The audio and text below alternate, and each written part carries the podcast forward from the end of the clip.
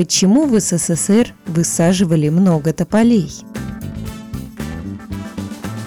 В странах постсоветского пространства сегодня активно вырубают тополя, так как их пух может вызывать аллергию. И многие интересуются, зачем вообще их сажали. Итак, в 50-е годы 20 века почти во всех советских городах начали активно реализовывать программу озеленения.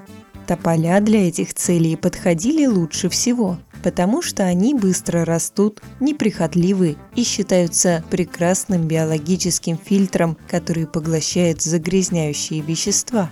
Также тополя – рекордсмены в плане выработки кислорода.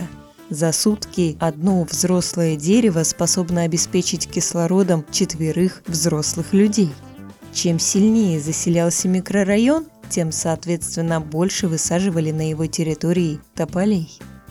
Однако советские ученые подчеркивали, тополя для городов лишь временная мера. Лет через 15 их необходимо планомерно заменять на другие деревья, которые приносят меньше хлопот. Но шли годы, тополей сажали все больше, а программа по их замене не реализовывалась. На вопрос помогла ответить дендролог Инара Бандары.